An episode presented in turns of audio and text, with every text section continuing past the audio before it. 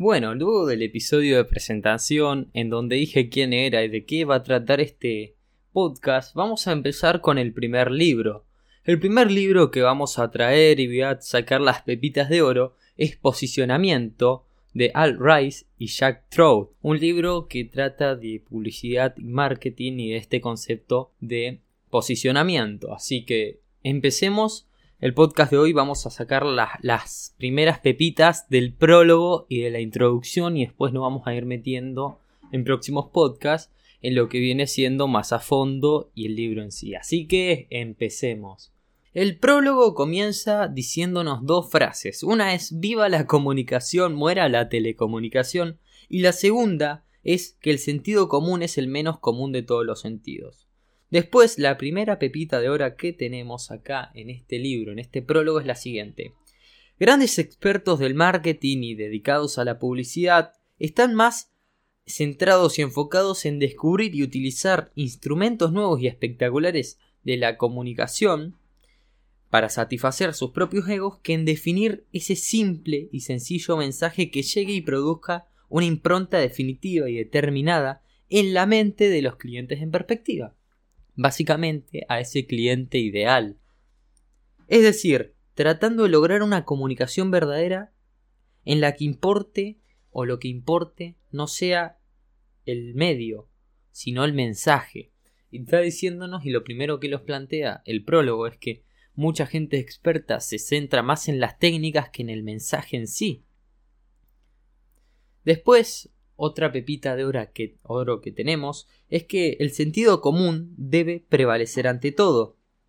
Los clientes deben recibir una señal sencilla, clara, precisa y sobre todo que sea inteligible.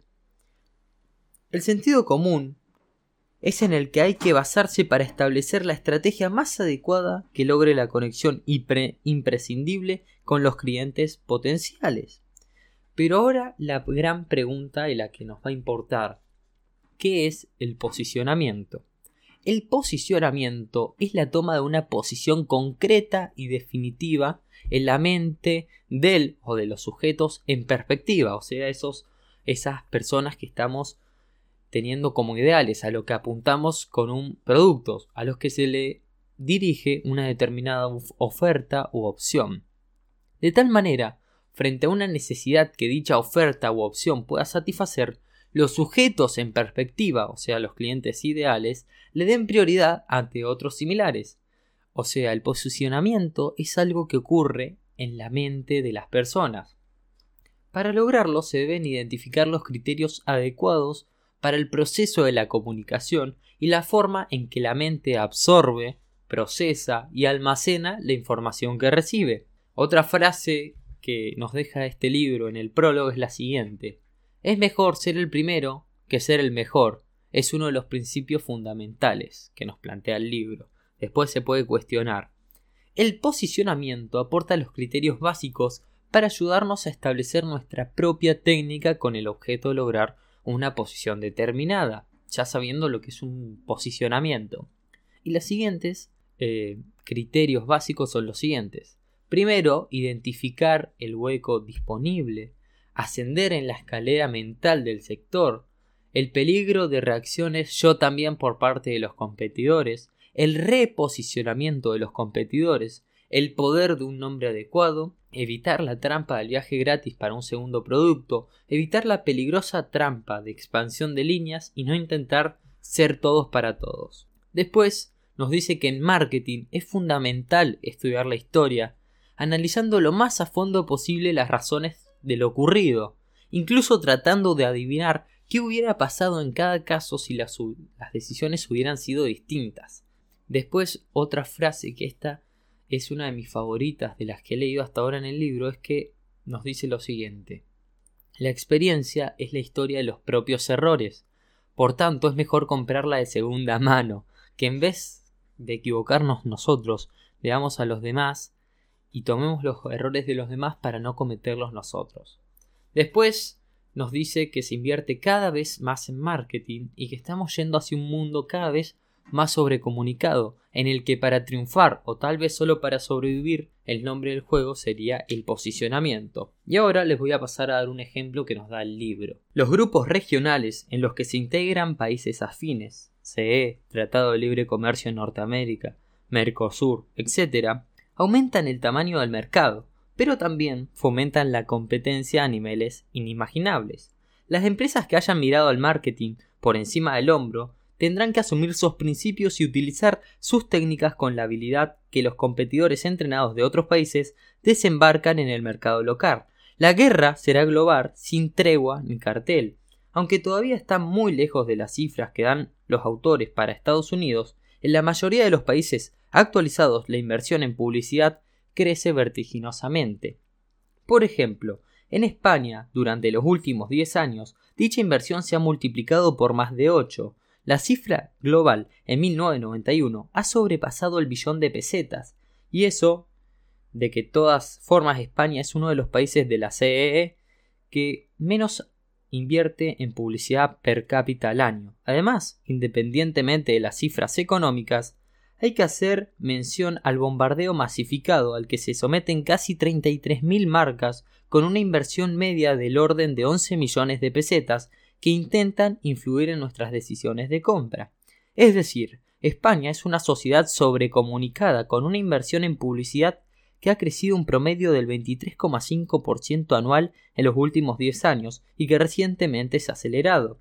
Y esto no es un fenómeno aislado, lo mismo está ocurriendo en muchos otros países, incluyendo los latinoamericanos que está emergiendo con fuerza en el contexto internacional. Y acá claramente el libro nos da un ejemplo de la importancia que está agarrando el posicionamiento. Y hasta acá termina el prólogo. Ahora vamos a pasar a las pepitas de oro de la introducción. La introducción comienza diciéndonos que la falta de comunicación es la razón más común y frecuente que las personas dan para explicar sus problemas. Si tan solo las personas dedicaran tiempo para comunicar sus sentimientos y explicar sus razones, muchas de las dificultades de este mundo desaparecían del todo o en parte. Básicamente nos dice que hoy la comunicación es el problema. Nueva forma de contemplar la comunicación. Como les decía al principio del podcast y como dice el libro, este libro y los podcasts que van a venir sobre este libro van a tratar de un nuevo enfoque en la comunicación y los ejemplos que se van a presentar se han tomado de las más difíciles formas de comunicar, que es la publicidad. En la mayoría de los casos, la publicidad es algo no deseado, mal visto, y se llega hasta detestar y odiar. Sin embargo, el campo de la publicidad es un excelente terreno de prueba para las teorías sobre la comunicación. Si el posicionamiento funciona en publicidad, también ha de funcionar en otra actividad que requiera comunicación masiva. El posicionamiento es un concepto que ha alterado la naturaleza de la publicidad. Se trata de un concepto tan simple que la gente no logra entender lo potente que es. Y vamos a dar un ejemplo que ha pasado. Adolf Hitler practicó la conquista de posiciones. Lo mismo pasa con políticos y en la actualidad con gente líder. Bueno, después tenemos otra pepita de oro, que es la definición de posicionamiento, aunque recién te dije que era, acá la complementan más, va un poquito más a fondo. Y dice, el posicionamiento comienza en un producto. Puede ser un artículo, un servicio, una compañía, una institución o una persona.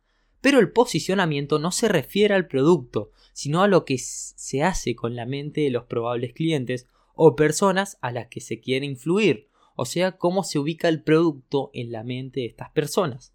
No es correcto llamar a este concepto posicionamiento de un producto como si se le hiciera algo al producto en sí, pero esto no quiere decir que el posicionamiento no comporte cambios, porque sí los comporta. Pero los cambios que se hacen a los nombres, a los precios, al embalaje, no son en realidad cambios al producto mismo, sino a cómo se percibe. Se trata solo de cambios superficiales en la apariencia, que se realizan con el propósito de conseguir una posición valiosa en la mente del cliente en perspectiva, el cliente ideal.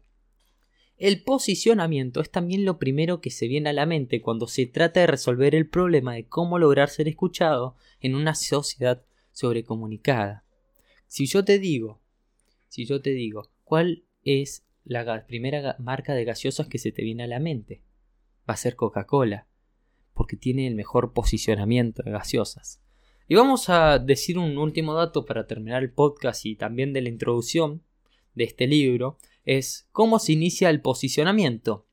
La mayoría de expertos coinciden en que el posicionamiento nació en 1972, cuando los autores de este libro, que ya mencioné al principio, publicaron una serie de artículos titulados La era del posicionamiento para la publicación de Adversing Age. El concepto de posicionamiento ha cambiado las estrategias publicitarias.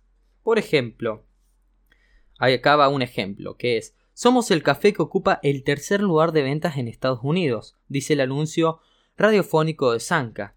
¿El tercer lugar? ¿Qué ha pasado con aquellas marcas publicitarias de antas? El primero, el mejor, el más excelente. Lo que ha ocurrido es que aquellos viejos tiempos de la publicidad ya han pasado de moda. Y lo mismo las palabras que se usaban. Hoy se emplean comparativos en vez de superlativos. Y quiero dar un dato más de, los autores que desde que sacaron esos artículos han dado más de mil conferencias sobre este concepto a grupos dedicados a la publicidad en 21 países diferentes a lo largo del mundo. También distribuyeron más de 150.000 ejemplares del libro que estoy leyendo gracias a estos artículos. Así que hasta ahora esto es lo que te traigo de las pepitas de oro de este libro. Vamos a seguir obviamente y nos vemos en el próximo episodio. Te saluda Nico Piecar. Chao.